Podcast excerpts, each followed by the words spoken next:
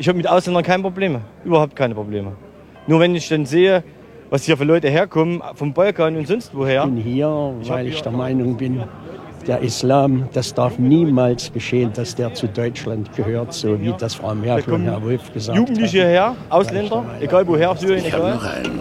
Also ein Mexikaner, ein Jude und ein Farbiger gehen in eine Bar. Der Barmann guckt die Männer an und sagt, verpisst euch, ihr Wichser.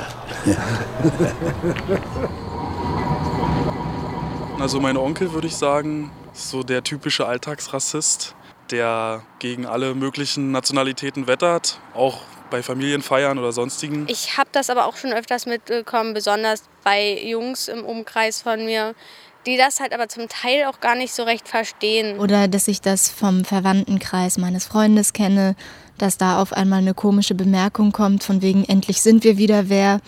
Oder die scheiß Griechen. Also ich habe das zu Hause oder in der Familie schon öfters erlebt und da habe ich immer was gesagt, aber das hatte eben dann auch oft zur Folge, dass man sich dann da so auf Familienfeiern oder so echt derbe verteidigen muss. Wenn hier jemand eine rassistische Bemerkung machen würde, da würde ich erstmal wirklich massiv dagegen halten. Betreten wegschauen und das Ignorieren wäre da eigentlich nicht so meins. Das ist etwas anderes, wenn ich etwas sage, ich bin Frau, verhältnismäßig klein, oder wenn mein Mann etwas in einer Gesellschaft sagt. Andererseits ist es auch wieder komplizierter, weil es, wenn es die Familie ist oder die Freunde vielleicht auch äh, sowas, naja, hm, okay, habe ich jetzt vielleicht mal weggehört, ja. Ich kann mich da regelmäßig drüber aufregen. Ich, also, ich kann mich da Ja. auch nicht beruhigen und auch nicht zurückhalten. Ich versuche dann meistens den Leuten klarzumachen, sag mal, hast du da eigentlich drüber nachgedacht und überleg mal, was du wirklich gesagt hast. Ich ziehe mich komplett zurück. Sehr lautstark werde ich nicht. Ich werde nur irgendwann lautstark, wenn es wirklich gruselig ist. Gruselig ist die gesellschaftliche Stimmung schon lange.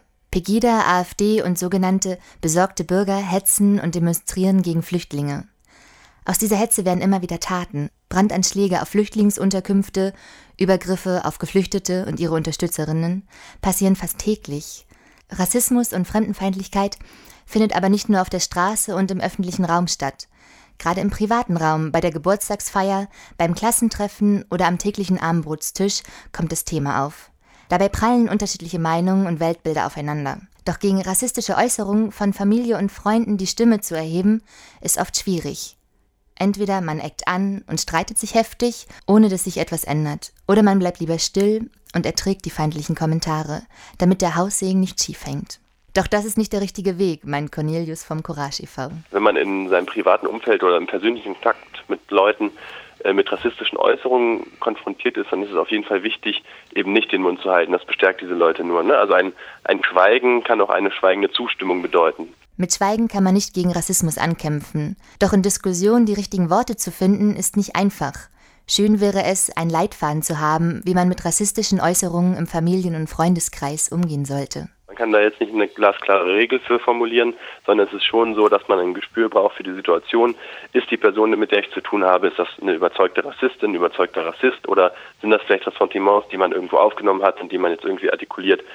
Grundsätzlich würde ich jetzt sagen, je schwächer sozusagen das rassistische, die rassistische Überzeugung, desto eher durch danach forschen und gucken, wo denn, wo das denn eigentlich herkommt.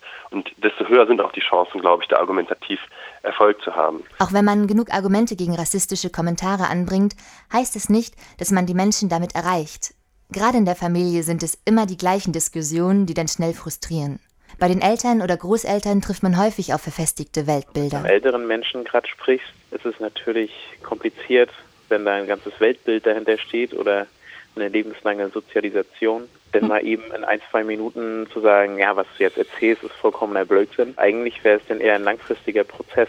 Aber gerade wenn es mit den Großeltern zum Beispiel ist, dann ist es irgendwie so ein Mix aus ja, Zuhören und immer wieder ein Argument einstreuen und wieder zuhören und wertschätzen, irgendwie viel wertschätzen. Aber gerade wenn das so ein Thema ist, was so lange ansozialisiert ist, dann werde ich wohl kaum mein Gegenüber dazu bringen, dass es seine Meinung ändert, wenn ich ihm erstmal den Kopf stoße, sondern erstmal ja erstmal versuchen, so einen vorsichtigen Ansatz. Solch einen vorsichtigen Ansatz sieht Bauke vom Netzwerk für Demokratie und Courage in der gewaltfreien Kommunikation.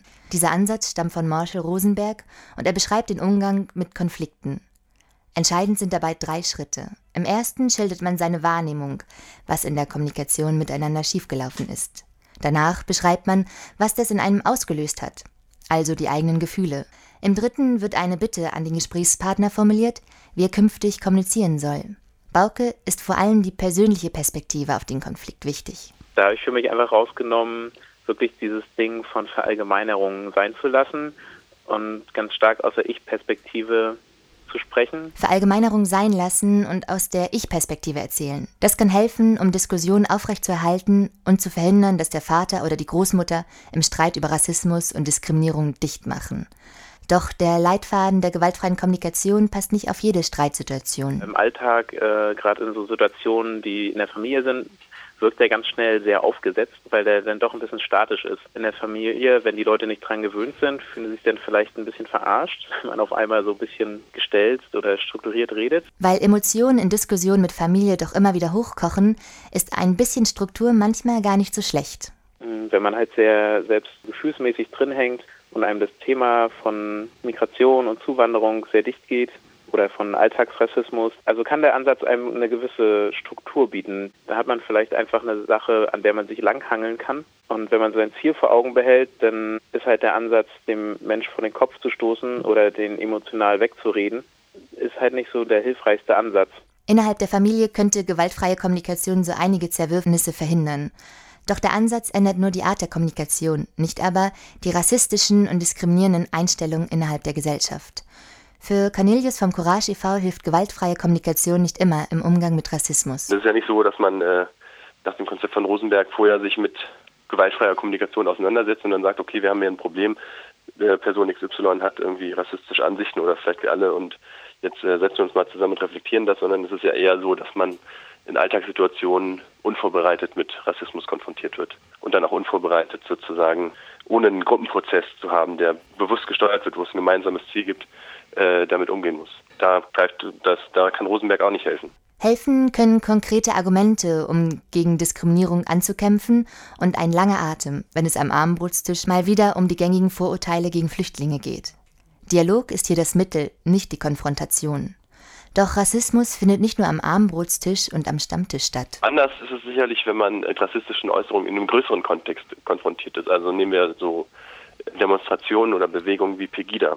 Da halte ich für, für den falschen Weg, mit diesen Leuten äh, die argumentative Auseinandersetzung zu suchen, weil die eben oft geradezu sektenartig bereits äh, verloren sind, kann man sagen.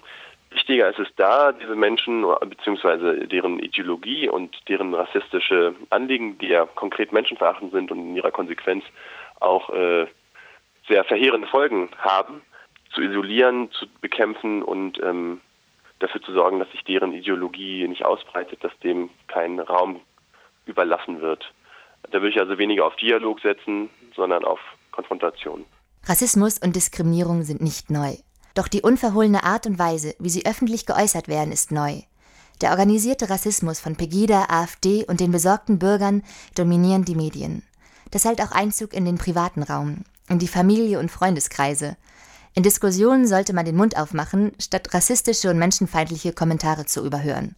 Gerade in der Familie und bei Freunden hat man die Chance, mit Argumenten Vorurteile aufzuklären und Einstellungen zu ändern. Was ich auch gerne mitgeben möchte, Rassismus ist ja nicht einfach nur eine faule Meinung oder ein schlechtes Hobby, was Leute haben, sondern Rassismus ist ja ein, ein Phänomen, was in der Gesellschaft existiert und was reicht von rassistischen Äußerungen bis hin zu Brandanschlägen, Morden und das muss man sich eben bewusst machen. Und das äh, betrifft also daraus folgen auch legitime Handlungsweisen, die man dagegen entwickeln kann. Das heißt, um es konkret zu machen, also es ist wichtig, immer gegen Rassismus einzutreten. Und es ist aber auch wichtig, alle nötigen Mittel dafür auszuschöpfen.